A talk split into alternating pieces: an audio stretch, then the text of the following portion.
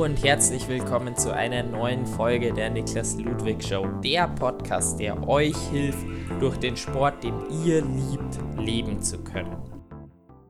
Gleich am Anfang der Folge muss ich leider sagen, dass in der Folge die Tonqualität nicht den üblichen Standard hat, weil ich einige Internetprobleme hatte und deswegen sind jetzt teilweise unsaubere Übergänge mit drin. Ich hoffe, ihr könnt trotzdem aus dem Podcast wirklich was mitnehmen und ich wünsche euch viel Spaß mit der Podcast-Folge. Im Podcast mit Thomas Olszewski haben wir schon kurz über Robin Odegbe gesprochen. Als Sportmentalcoach und Psychologe hilft Robin vielen Athleten, besonders im Fußball, her über ihren Kopf zu werden. Sie so können diese die höheren Ziele erreichen, die ihr Kopf ihnen sagt, dass sie unmöglich sind.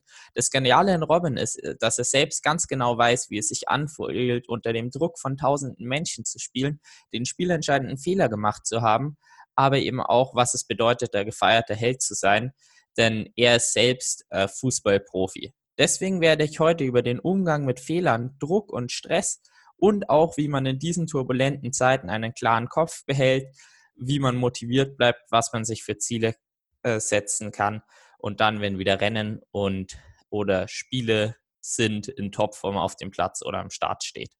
Herzlich willkommen, Robin. Vielen Dank. Dann starten wir doch gleich mal beim Sport. Ich habe es schon kurz angesprochen. Du bist aktiv im äh, Profifußball beim KFC Uerdingen. Wie kamst du denn dahin? Also bei mir ist es so, ich bin natürlich zum einen als äh, Sportpsychologe tätig und zum anderen als, ähm, als Fußballprofi im KFC Uerdingen. Also ich bin jetzt knapp etwas mehr als ein Jahr da, habe früher schon mal dort gespielt, aber wie sich das dann im Fußball entwickelt, ähm, wurde ich vom KFC angefragt, ähm, habe mich dann dafür entschieden und bin auch sehr glücklich mit dieser Entscheidung. Jetzt noch ein bisschen weiter in die Vergangenheit. Wie bist du zum äh, Profifußball gekommen? Wie war da deine Entwicklung? Ja, im Grunde genommen fing das schon ganz klein an. Da haben die Eltern einen zum ersten Mal auf den Fußballplatz gebracht und äh, seitdem auch nicht mehr. Ah. Äh, ja, dann probieren wir es doch einfach nochmal. Äh, genau. Die ja. Frage war, äh, wie du denn zum KfC Uerdingen zum Profifußball gekommen bist. Ja, zu KfC war es, das war vor knapp einem Jahr, im Januar 2019 kam das Angebot vom Verein und ähm, weil ich früher schon mal dort gespielt habe, meine ersten Herrenjahre dort verbracht habe, ähm, musste ich da nicht lange drüber nachdenken, sondern bin dann zu meiner alten Liebe, dem KFC Oerding, zurückgewechselt und ähm, bin da sehr glücklich mit der Entscheidung. Davor, äh, also jetzt mal länger in die Vergangenheit, ähm, das habe ich tatsächlich noch verstanden. Äh, du bist einfach ganz früh auf den Fußballplatz gekommen und dann hat sich's entwickelt, oder? Ja, genau. So hat sich das dann entwickelt. Ich bin dann relativ relativ jung dann erst auf dem Fußballplatz und dann verschiedene Stationen, zum einen in Kiel, dann irgendwann über Fortuna Düsseldorf und dann über verschiedene Stationen dann beim KFC Oerding gelandet und ähm, habe somit halt schon von klein auf immer den Traum vom Profifußball gelebt und ähm, diese klare Vision davon vor Augen gehabt und bin ganz froh und dankbar, dass es dann doch am Ende geklappt hat mit dem Profifußball. Zusätzlich bist du ja eben noch Psychologe. Wie kamst du denn auf die Schiene? Ja, das wurde mir auch relativ schnell klar, schon in Schulzeit und dann später, spätestens dann im Studium, als ich dann Psychologie studiert habe, mit, ähm, mit 19 angefangen, wurde mir dann klar, dass das schon das ist, was mich wirklich interessiert, wofür ich mich begeistern kann. Und gerade die Verbindung aus Sport und Psychologie, da habe ich dann schon oder schaffe ich es derzeit dann wirklich Hobby und Beruf zu vereinen. Und ähm, das ist so meine große Passion, das dann auch wirklich ähm, Tag zu Tag zu leben.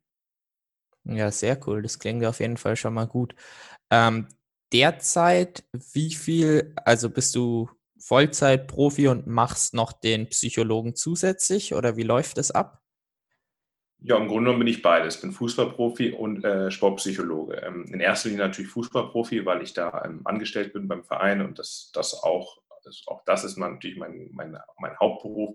Aber ähm, natürlich hat der Tag noch ein paar mehr Stunden und ähm, da habe ich dann die Möglichkeit, in, in meiner eigenen sportpsychologischen Betreuung dann Sportler aus verschiedenen Leistungsklassen und Altersklassen zu betreuen und dann gerade hinsichtlich der Mindset und äh, Verwirklichung und vielen weiteren spannenden Themen begleiten. Ach so, ähm, ich wollte jetzt fragen, bei welchen Vereinen du dann im Moment das ähm, Coaching oder eben als Psychologe arbeitest, welche Vereine du betreust. Ja, im Grunde ist es so, dass ich weniger die Vereine betreue, sondern eher die Einzelsportler, beziehungsweise dann auch die Teamsportler und ähm, deshalb weniger die Vereine, sondern wirklich dann kommen Spieler und Sportler auf mich zu und fragen mich dann nach meinen Leistungen an und dann arbeite ich eher mit den Einzelspielern zusammen. Ah, okay. Ähm, Gibt es da größere Namen, die man jetzt vielleicht auch so außerhalb vom Fußball kennt, die du betreust? Ähm, da ist ein bisschen Verschwiegenheit gefragt und ah, ähm, okay. ähm, ja. wieder ähm, in meinen sozialen Kanälen poste ich auch immer das ein oder andere Bild mit dem einen oder anderen Sportler. Aber im Großen und Ganzen geht es halt schon darum, dass, ähm, das R für sich zu behalten, weil, ähm, wie du selber schon zu Beginn gesagt hast, ist es halt auch noch nicht Wobei das natürlich auch gar nichts Negatives ist und äh, deshalb lasse ich das jedem offen. Ja gut, äh, klar, dann bleiben wir da bei der Beschli äh, Beschwiegenheit. Du hast das Thema jetzt schon kurz angesprochen. In der Gesellschaft wird äh, Psycholo also wird Psychologe eher negativ angesehen. Da geht man hin, wenn man Probleme hat. Ähm, jetzt trotzdem nutzen diverse Profisportler einen Sportpsychologen und haben dadurch einen wirklich positiven Effekt, ohne dass sie jetzt irgendwie mental schwach sind. Äh, deswegen, welchen Mehrwert bietest du? Ja, im Grunde unterscheidet sich das so ein bisschen. Da gibt es zwei Kategorien von Sportlern, die auf mich zukommen. Zum einen die Sportler, die sagen, sie haben so ein bisschen ähm, Defizite im Umgang mit Situationen, Umgang mit Druck oder Angstempfinden beim Sport. Ähm, dann lässt sich daran arbeiten, da geht es ein bisschen auf die Defizite ein. Andersrum gibt es auch viele Sportler, die sagen, okay, ich habe einen Ernährungsberater, ich habe einen Athletiktrainer, ich möchte jetzt einfach auch mental voll auf der Höhe sein. Und dann geht es darum, wirklich um die Leistungsoptimierung, wirklich auf allen Ebenen 100 Prozent geben zu können. Und da gehört hier das Mentale sicherlich dazu und ist auch dementsprechend ganz wichtig. Ja, auf jeden Fall. Äh, jetzt haben wir im Moment ein Thema, was wirklich sehr, sehr viele betrifft, was den Kopf betrifft. Das ist Corona. Ähm, Jetzt fallen eben Events, Spiele, etc. aus. Häufig gibt es auch noch Probleme im äh, Vollzeitjob, ähm, zum Beispiel in der Gastronomie, wenn man da arbeitet. Da ist ja im Moment einfach gar nichts mehr. Ähm, deswegen, wie siehst du derzeit die Situation? Wie schafft man es, dass man selbst motiviert bleibt, wenn auch so Rennen ausfallen? Ja, derzeit ist es natürlich so, dass wir alle so ein bisschen Unsicherheit empfinden und man weiß nicht genau, wie es weitergeht und wann es weitergeht.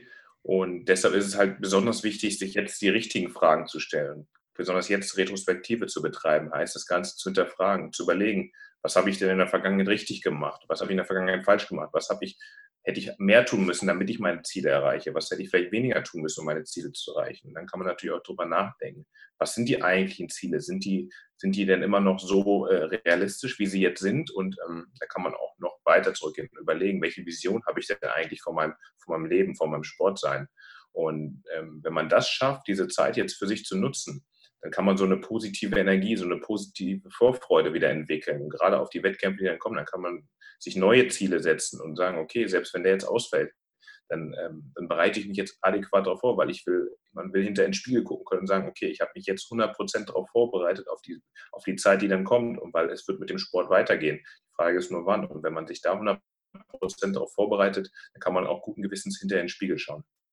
Das heißt dann wirklich Ziele eher dann langfristiger setzen, was wirklich stattfindet. Ähm, oder jetzt zum Beispiel im Triathlon würdest du da eher äh, einfach die Rennen trotzdem privat machen ähm, und sich quasi so die Saisonplanung nicht kaputt machen lassen.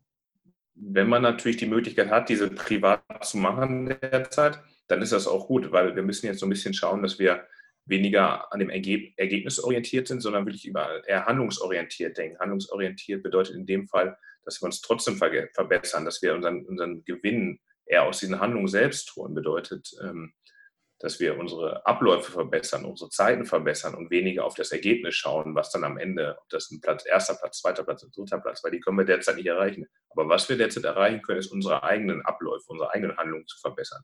Und wenn wir das schaffen, derzeit die Handlung über das Ergebnis zu stellen, dann sind wir auf jeden Fall ein deutliches Stück weiter und haben diese Zeit auch sinnvoll genutzt. Also deutlich mehr Fokus aufs alltägliche Training, schauen, dass der Tag wirklich das Beste ist, was man gerade machen kann.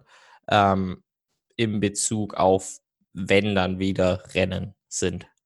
Absolut. Also wie gesagt, jeden Tag 100 Prozent und die beste Version seiner selbst zu werden, das ist so der größte Erfolg, den man eigentlich, finde ich, erreichen kann. Wenn man das schafft, dann ist man auch dementsprechend vorbereitet, weil es gibt ja natürlich auch die Möglichkeit, jetzt den Kopf in den Sand zu stecken und zu sagen, ja, das bringt ja alles nichts und bringt mich nicht weiter und ähm, ich werde derzeit aufgehalten, sondern es ist alles eine Sache, wie wir damit umgehen. Die Situation ist, wie sie ist und wir entscheiden, wie wir damit umgehen. Also haben wir natürlich jetzt auch die Möglichkeit, dementsprechend auch zu sagen, okay, jetzt erst recht, jetzt gebe ich besonders Gas, damit ich dann bestmöglich vorbereitet bin, wenn es dann wieder weitergeht.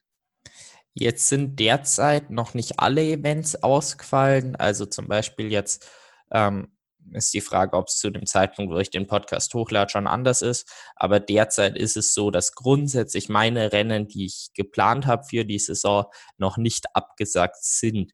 Würdest du dann, obwohl man weiß, dass sie höchstwahrscheinlich abgesagt werden, ähm, noch an noch die Form aufbauen, um wirklich bei in dem Rennen in bester Verfassung zu sein? Oder macht es schon Sinn, ähm, Grundlagenarbeit, also an den Schwächen zu arbeiten. Wie siehst du das? Also da kann ich dir und allen nur empfehlen, solange nichts offiziell abgesagt ist, sich weiter darauf vorzubereiten, weiter Gas zu geben und weiter daran zu, dran zu bleiben, daran sich zu arbeiten. Und erst wenn es dann offiziell ist, dann kann man überlegen, ob man sich vielleicht seinen Trainingsplan, seine Zielsetzung etwas anders gestaltet. Aber solange es nichts Offizielles gibt, wäre es, wäre es fahrlässig, es nicht zu tun, auch wenn es vielleicht derzeit unwahrscheinlich ist. Aber solange nichts Offizielles, heißt es weiter auf dieses Ziel hinarbeiten.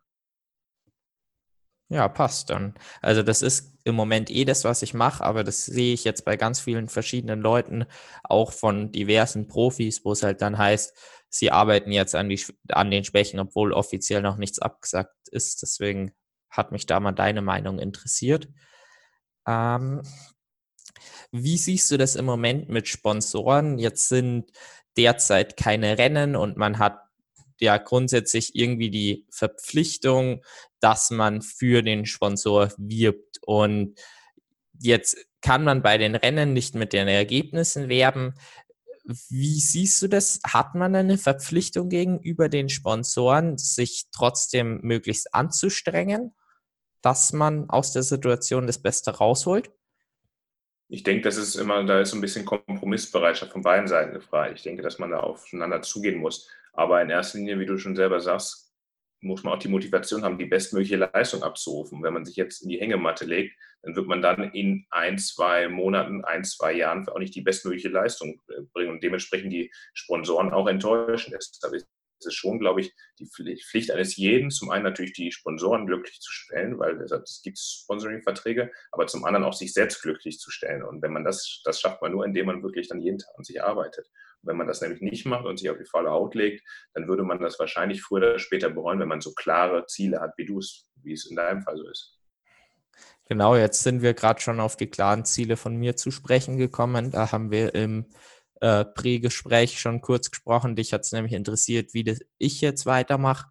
Ähm, Im Moment, äh, im, zumindest zum Zeitpunkt der Aufnahme, äh, stehen eben noch alle Rennen und deswegen, wie du auch empfohlen hast, ist im Moment das Training noch komplett so, abgesehen vom Schwimmen, was halt im Moment einfach nicht geht, ohne äh, Schwimmbäder äh, voll darauf ausgerichtet, dass dieses Rennen stattfindet.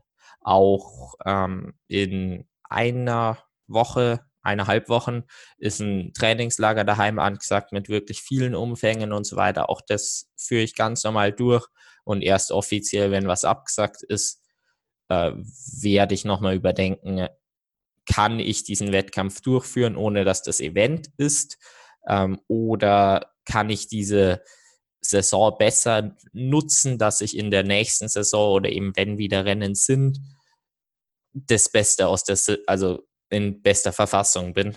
Ähm, das ist jetzt eben die Frage quasi, ob ich wirklich, wenn ich jetzt kein Event habe bis äh, nächstes Jahr im Frühjahr, was ja durchaus eine Möglichkeit ist, wenn da erst wieder die Events sind, ähm, ist eben die Frage, schaffe ich es, dass ich so lange wirklich motiviert bin, wenn ich an meinen Schwächen arbeite, oder macht es für mich persönlich Sinn, was vielleicht auch trainingstechnisch dann gar nicht die beste Möglichkeit wäre, ähm, aber trotzdem das Rennen normal durchführen und dann ähm, den Build-up erst für die nächste Saison starten. Das ist jetzt noch die Überlegung. Aber da warte ich noch drauf, eben, ob ein Rennen stattfindet, ob meine Rennen stattfinden, ob vielleicht auch absehbar wird, dass später in der Saison noch Rennen stattfinden können. Jetzt ist es ja im Moment so, dass sich einfach die Rennen immer weiter nach hinten verschoben, äh, verschieben. Jetzt wurde ja auch schon Olympia abgesagt, das bis im August und äh, da ist dann zumindest im deutschen Raum schon der größte Teil von den Events vorbei und deswegen äh, wird es einfach spannend, wann dann wieder Rennen stattfinden. Bist du gerade noch da? Ach, ich bin jetzt. noch da. Ja, jetzt hat das Internet schon wieder ein bisschen rumgesponnen. Äh, genau. Dann würde ich gleich weitermachen mit dem nächsten Punkt auf meiner Liste, nämlich ähm, du hältst einen Vortrag über den Umgang mit Fehlern und da ist ein ganz wichtiges Wort Gefahren von einer Negativspirale. Jetzt im Fußball zum Beispiel, du als Torwart kann natürlich mal passieren, dass dir ein dummer Fehler passiert, ihr deswegen das Spiel verliert. Und wie schafft man es dann, dass man mental sich trotzdem auf die Zukunft fokussiert und da wieder die Bestleistung abrufen kann?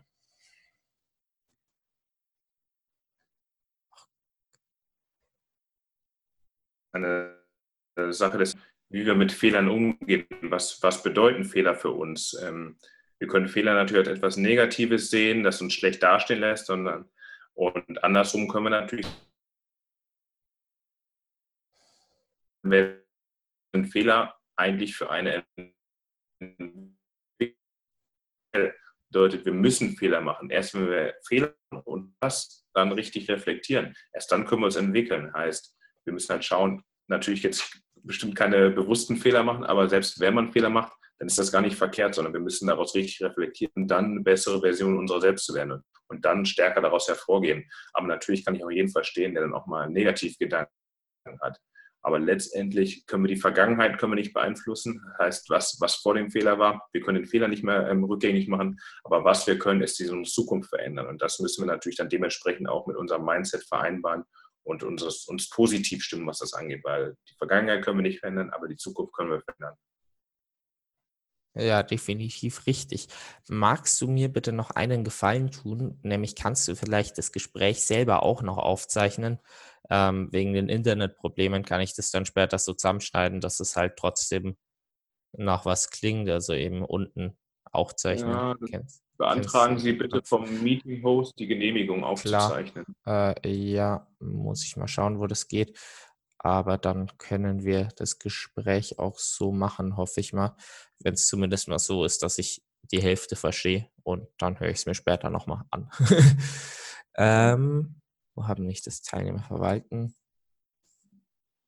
Die Aufzeichnung gestatten. Jetzt müsste es gehen. Ja, funktioniert. Perfekt. Ja, dann machen wir jetzt äh, so weiter. Ich würde, ja genau, einfach jetzt weitermachen. Du hast von der äh, Zukunft gerade gesprochen, ähm, dass man die verändern kann und deswegen mit Fehlern immer direkt in die Zukunft schauen sollte und äh, da eben schauen, alles ins Positive zu verändern. Jetzt würde ich weitermachen, wie man richtig mit Druck im Wettkampf umgeht. Ja, unheimlich spannendes Thema, Druck und Stress. Druck und Stress sind im Grunde genommen alle Situationen, die wir, die außerhalb von unserer Komfortzone liegen. Wenn wir etwas tun, was wir nicht gewohnt sind, dann empfinden wir Druck und empfinden wir Stress. Und ähm, deshalb häufig ist Druck und Stress negativ assoziiert, sondern sie führen dazu, dass wir uns außerhalb unserer Komfortzone bewegen. Und wenn wir uns außerhalb unserer Komfortzone bewegen, dann sind wir in der sogenannten Lernphase und da findet Druck und Stress statt. Heißt, wenn wir das empfinden, dann können wir daran wachsen. Wir können uns daran orientieren. Und wenn wir daran wachsen, dann ist das, was für uns gestern noch Stress war, noch Druck war, ist dann heute vielleicht schon unsere Komfortzone. Und deshalb ist es halt wichtig, auch sich regelmäßig von Druck und Stress ähm, oder sich regelmäßig Druck und Stress auszusetzen. Ja, das ist ein interessanter Einblick. Das stimmt, dass man eben auch diesen Druck, ähnlich wie die Komfortzone, eben wachsen lassen kann. Ähm, jetzt gibt es eben in der Komfortzone auch das Modell, wo man dann einfach irgendwann überfordert ist. Wie geht man dann mit solchen Situationen richtig um? Es ist halt wichtig, immer erstmal, da gibt es das Transaktionsmodell, das Stressmodell nach Lazarus. Das geht davon aus und überprüft, welche Ressourcen wir haben und wir entscheiden selbst, ob eine, ob eine Situation für uns herausfordernd ist oder vielleicht auch ähm, angstweckend ist. Bedeutet, was wir tun können, ist selber unsere Ressourcen erhöhen und auch richtig mit dieser Situation umgehen. Also in erster Linie natürlich unsere Ressourcen erhöhen, dass wir die nötigen Fähigkeiten und Ressourcen entwickeln, um die Situation adäquat lösen zu können. Wenn uns das gelingt, dann sehen wir die Situation auch schon mal ganz anders. Sehr interessant. Ähm, wo bin ich jetzt? Genau, Stress im Alltag ist bei dir auch noch ein ganz wichtiges Thema. Also gerade eben, wenn man jetzt viel neben dem Sport noch zusätzlich macht, wie bei dir eben der Psychologe, wie bei mir jetzt, ähm, da ist der Hauptjob eben der Koch und zusätzlich der Sport. Dann mache ich eben noch den Podcast. Irgendwann wird es dann einfach viel. Wie geht man denn da richtig dann mit dem Stress um? Kann man mal ein Training ausfallen lassen? Oder ist es, muss man da durch und daran wächst man? dann will ich sogar eigentlich eine, will ich eine Gegenfrage stellen. Wie war das denn am Anfang? Was war ganz am Anfang bei dir da? Weil als erstes war ja dann nur, was Koch oder kam, oder kam der Sport? Was kam denn zuerst? Ähm, kam relativ gleichzeitig. Ich habe die Leidenschaft vom Sport, also ich habe den Sport im Juli 2018 äh, den Triathlon begonnen, davor nur Laufen. Und im August äh, hat dann meine Lehre gestartet und mit der Zeit hat sich der Sport entwickelt und dann kam eben irgendwann noch der Podcast dazu. Und ich habe daran eine Riesenfreude. Teilweise wird es halt nur einfach, du hast eine intensive Trainingszeit, ähm, hast vielleicht schon einfach so Termine ein paar Wochen im Vorhinein ausgemacht und hast eben zusätzlich noch deinen äh, Beruf, wo du dann auch mal Überstunden machen musst, weil es halt einfach äh, viel gerade los ist. Und genau deswegen wird's halt, gibt es einfach teilweise stressige Situationen. Jetzt ist es halt zurzeit so, in der Arbeit ist halt nichts los, weil keine Gäste da sind. Da kann ich natürlich äh, ganz easy mh, hm, viel mehr Energie auf den Triathlon äh, anwenden. Ja, und deshalb ist es häufig so, dass wir Situationen, wenn es nur eine Situation davon ist, dass wir die schon als stressig empfinden, dann kommt häufig, dann gewöhnen wir uns daran, wir adaptieren uns an eine Stresssituation. Heißt, mittlerweile ist sie dann immer nur noch Komfortzone. Und dann kommt die nächste Situation dazu. Das könnte bei dir dann das, ähm, das Sporttreiben sein. Kommt dazu, wir adaptieren wieder. Das heißt, dann haben wir schon zwei Sachen und daran gewöhnen wir uns. Und dann kommt mittlerweile dann auch das Podcast aufnehmen dazu. Das heißt, du hast mittlerweile drei Situationen, was am Anfang eigentlich denkbar war, dass das deine Komfortzone wird. Aber jetzt adaptierst du dich Stück für Stück daran und das wird schon jetzt, ist es so langsam und wird bald deine Komfortzone sein. Und deshalb gibt es natürlich nebenbei, gibt es natürlich auch noch andere Möglichkeiten. Da gibt es dann noch sich Ruhephasen zu gönnen. Da gibt es ähm, sich äh, so ein bisschen zu visualisieren von Ruhesituationen, heißt Urlaub, der besonders schön war, daran, den zu visualisieren. Aber natürlich helfen dann auch andere Dinge wie Meditation, Yoga. Einfach Dinge, die einem, die dafür sorgen, dass man zur Ruhe kommt. Und diese Kombination aus allem führt dazu, dass wir mit Stress auch dementsprechend umgehen können. Was empfiehlst du dann in den Tagesalltag einzubauen? Also du hast eben jetzt schon Meditation, Yoga äh, angesprochen. Wie schaut vielleicht auch dein Alltag aus? Was baust du da ein? Ja, mein, mein Alltag ist eigentlich sehr strukturiert, beziehungsweise kann ich jedem nur empfehlen. Im Grunde fängt mein, fängt mein Tag mit Meditation an, indem ich einfach so ein bisschen in mich kehre und einfach ein, zwei Gedanken kommen und gehen lasse. Ähm, geht dann weiter mit äh, dann auseinandersetzen mit, mit, meiner Vision, was will ich erreichen. Wenn ich, wenn ich weiß, was ich erreichen will, dann wird mir auch schnell klar, wie ich es erreichen muss. Und dann komme ich auch, auch die, die Sachen, die ich an dem Tag, an dem Tag machen muss, damit ich meine Vision erreichen kann. Und ähm, so geht dann mein ganzer Tagesablauf weiter, von Training über meinen Job. Und ähm, diese Kombination aus allem war für mich am Anfang auch sehr stressig, aber letztendlich ist es zuträglich für meine Vision, die ich vom Leben habe. Und somit wurde aus Stress relativ schnell Freude, weil es, weil es das ist, was ich machen möchte und das, was ich erreichen möchte. Und wenn man da so ein anderes, eine andere Sichtweise drauf bekommt, dann ist es, dann ist es schnell von Stress hin, hin zu, geht das so über in Freude. Und deshalb ähm, kann ich das nur empfehlen. Natürlich neben Meditation und Yoga und Dingen, um zur Ruhe zu kommen, auch dafür zu sorgen, dass man eine klare Vision hat. Wie läuft dann deine Meditation genau ab? Sind es immer zehn Minuten, wo wirklich gar nichts an ist? Äh, hast du eine Musik im Hintergrund? Verwendest du so eine Meditations-App? Was empfiehlst du da?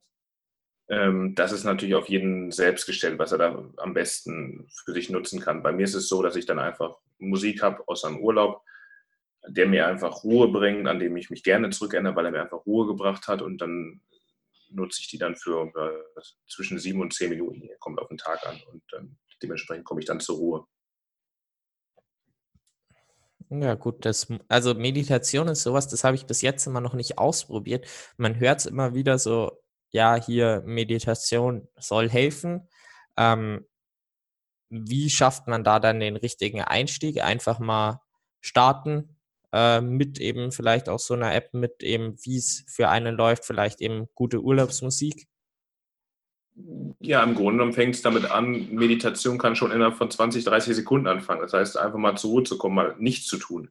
Vielleicht auch mal alles kommen und gehen zu lassen in dem Moment und gar nicht über Sachen groß nachzudenken, sondern einfach mal die, den Moment und die Ruhe achtsam zu genießen. Dabei fängt Meditation an und geht dann über natürlich in mehrminütige oder vielleicht stundenweise Meditation, aber da bin ich auch noch nicht so weit. Wie lange meditierst du dann schon regelmäßig? Das mache ich seit einigen Monaten. Okay. Yoga. Ah, okay, Yoga auch noch. Interessant. Äh, dann noch ein weiterer Punkt, den, äh, bei dem du auch eben sehr gut bist, ähm, Führungskraft zu sein. Äh, du bist auch selbst ähm, häufig Kapitän gewesen. Ich weiß nicht, ob du es derzeit bist. Warum ist es so äh, dir persönlich so wichtig, eben die Führungskraft im Team zu sein? Ich Derzeit bin ich es nicht. Ich war es aber bei vergangenen Stationen. Ich glaube, in dem Fall ist es einfach nur, ich glaube nicht, dass es unbedingt wichtig ist, Führungskraft zu sein, aber ich glaube einfach, dass es, dass es mit, meinen, mit meinen Werten harmoniert.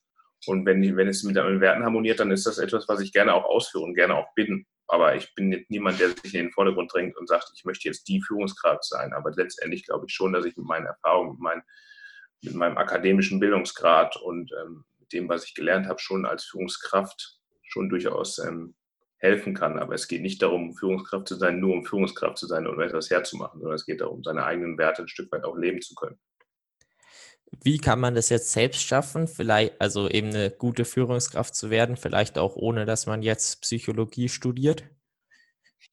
Im Grunde genommen geht es darum, die richtigen Werkzeuge zu lernen. Das biete ich häufig bei mir im Coaching an, gerade im, im Gruppencoaching, dass man, wie man die aktive Führungskraft innerhalb einer Mannschaft oder innerhalb eines Unternehmens werden kann.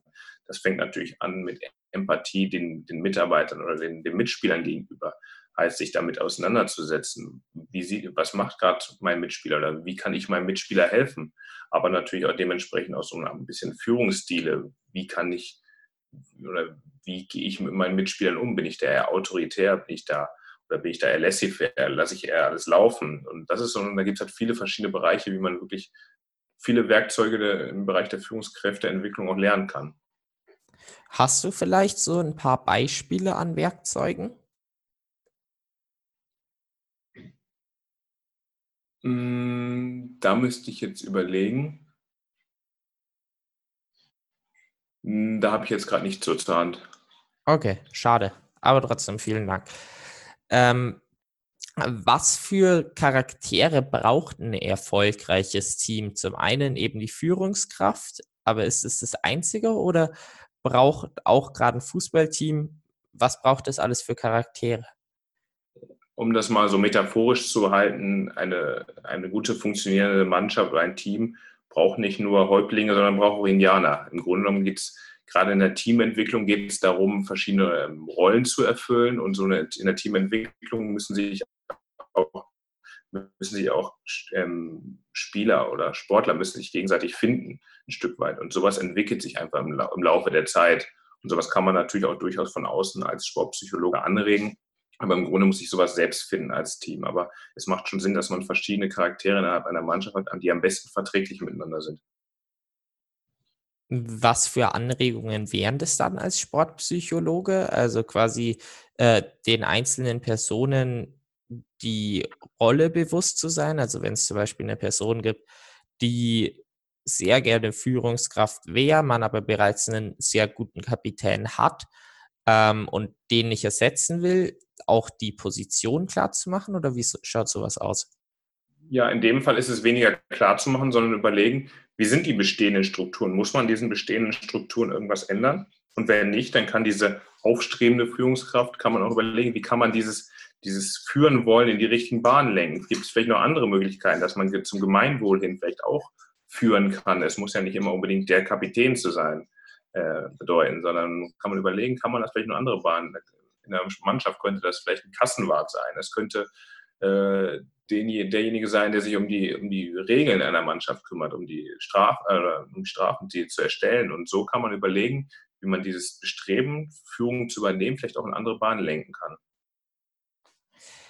Im Einzelsport ist es jetzt so, dass man da gar nicht so die klassische Teamstruktur hat von einem Teamsport. Trotzdem hat man mit seinem Trainer, mit seinem äh, Physio, vielleicht eben der Mentalcoach, was man da nicht alles hat, ähm, trotzdem so eine Art Team. Lässt sich da das Konstrukt auf, auch auf den Einzelsport übertragen? Also quasi macht Sinn, wenn man eben gerade jetzt der Einzelsportler ist, ist man ja dann eher die zentrale Person und man hat eben die verschiedenen Einflüsse. Wie kann man äh, das Konstrukt dann von der richtigen Führungsperson auf den Einzelsport übertragen? Ja, in dem Fall etwas weniger, weil man natürlich als Sportler im Einzelsport der Mittelpunkt ist und alles richtet sich so ein bisschen nach dem Einzelsportler. Heißt das Trainerteam, ähm, die Physios, der Mentaltrainer, alles richtet sich so ein bisschen nach dem, nach dem Einzelsportler. Das ist im Mannschaftssport etwas anders. Aber dennoch ist es dann auch wichtig, als eine Art von Führungskraft dementsprechend auch umzugehen mit den anderen Leuten. Wie gehe ich mit den anderen Leuten? Ähm, bringe ich den anderen Leuten Empathie entgegen? Bespreche ich Sachen nach? Ziehe ich Leute mit ein in meine eigene Planung? Wenn du deine eigenen Ziele formulierst, ähm, ziehst du dann deinen Trainer mit ein, deine Physios? Nimmst du die mit an Bord oder sagst du, nee, ich entscheide das alles selber? Und deshalb ist es auch durchaus, ähm, ist es auch wichtig, eine in Anführungszeichen gute Führungskraft im Einzelsport zu sein. Wie ist es mit dem Kontakt untereinander? Weil, wie du sagst, oder wie wir beide jetzt gesagt haben, ist man als Einzelsportler eben eher der Mittelpunkt. Wenn man jetzt wirklich einen Physio hat ähm, und einen Trainer, die grundsätzlich nichts miteinander zu tun haben, macht Sinn, dass man da äh, den Kontakt herstellt, da irgendwie diesen Teamgedanken stärkt. Was für Tools gibt es da vielleicht auch? Ja, definitiv. Das macht schon Sinn, alle mit an, an Bord zu holen, vor allem, weil das ja auch ganzheitlich betrachtet sein muss, sondern weil deine, deine Entwicklung oder die Entwicklung als Sportler hängt zum Teil natürlich vom Trainer ab, vom Physio, vom Athletiktrainer und das alles unter einen Hut zu bekommen, ist, glaube ich, sehr wichtig, weil es dann, weil der Physio kann sich auch gut mal mit dem Trainer abstimmen, wann vielleicht mehr Regeneration angesagt ist, wann, oder der Trainer kann sagen, jetzt will ich eine intensive Einheit machen. Daraufhin kann der ähm, Physiotherapeut sagen, okay, das macht jetzt vielleicht weniger Sinn, weil er gerade erst aus einer Verletzung kommt. Und dieses Abstimmen miteinander macht schon Sinn, um dann ganzheitlich zum, ähm, zum, zum Gesamtergebnis zu kommen. Und das schafft man häufig nur im Team. Deshalb sind dann gerade die Einzelsportler, die ein großes Team um sich haben, was dann auch gut vernetzt ist, auch dementsprechend erfolgreich, weil sich alle darum kümmern, dass man gemeinsam ein Ziel erreicht. Ja, ich glaube, da ist der Kontakt wichtig. Das war mir auch bei der Fragestellen persönlich irgendwie schon bewusst, aber ich habe trotzdem noch nicht diesen Kontakt äh, bisher hergestellt. Das ist tatsächlich ein sehr guter Tipp, den ich noch beachten oder wirklich nützlich machen sollte. Vielen Dank. Nicht dafür.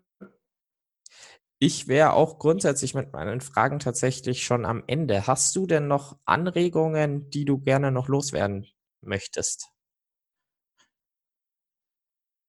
Hm. Ja, es geht halt grundsätzlich, unabhängig welchen Sport man betreibt oder was man genau macht, geht es halt darum, dass man vor allem eine Vision von sich selbst entwickelt, vor allem Durchhaltevermögen hat und sich auch von Niederlagen niemals unterkriegen lässt, sondern auf sich selbst schaut und, und den Fokus nicht auf andere legt. Wenn man das beherzigt, dann ist man, glaube ich, auf einem ganz guten Weg, weil häufig sind es auch Menschen, die einen von, von diesem Weg abbringen wollen, weil sie nicht an einen glauben. Aber das ist eigentlich irrelevant für, für die eigene Leistung, weil man die Entwicklung von einem selbst so ein bisschen in den Vordergrund stellen muss. Wenn einem das gelingt, sich selbst die Entwicklung tagtäglich zu sehen und weniger die Entwicklung von anderen zu sehen, darauf zu achten, bin ich jetzt besser als jemand anders, sondern zu sehen, bin ich besser als am Tag zuvor. Wenn, wenn man das schafft, dann ist man auf jeden Fall ein deutliches Stück weiter und auch mental gestärkter, weil man sich nicht abhängig von anderen macht. Ja, vielen Dank. Ähm, jetzt möchte ich dir noch die Möglichkeit geben, ähm, dir kurz zu sagen, wo man dich am besten kontaktieren kann, wenn man jetzt Interesse hat, auch an zum Beispiel jetzt dem deinem psychologischen Wissen. Ich weiß jetzt nicht, wie man es richtig sagst. Auf jeden Fall äh, deine Arbeit als Psychologe. Wie kontaktiert man dich am besten? Entweder geht das über meine, meinen sozialen Kanal Instagram. unter Robin27udegbe oder unter meiner Website www.der-sportmentalcoach.de. Und ansonsten findet man mich aber auch bei Facebook Robin Udegbe. Und gerade in diesem Bereich bringe ich eigentlich relativ viel Content zu den Themen Mindset, heißt, wie kriege ich mein Mindset verändert, aber auch Videos zu sportpsychologischen Themen. Und ähm, da kann man durchaus mal reinschauen und vielleicht das ein oder andere für sich mitnehmen, was sich auch durchaus auch auf den Job und nicht nur auf den Sport übertragen lässt. Ja, dann vielen Dank für die Möglichkeit. War mir bis jetzt selber noch nicht bewusst. Äh, da werde ich auf jeden Fall mal reinschauen. Dann äh, auf jeden Fall an alle vielen Dank fürs Zuhören. Nochmal an dich vielen Dank fürs Dasein und auf Wiedersehen. Sehr gerne, vielen Dank.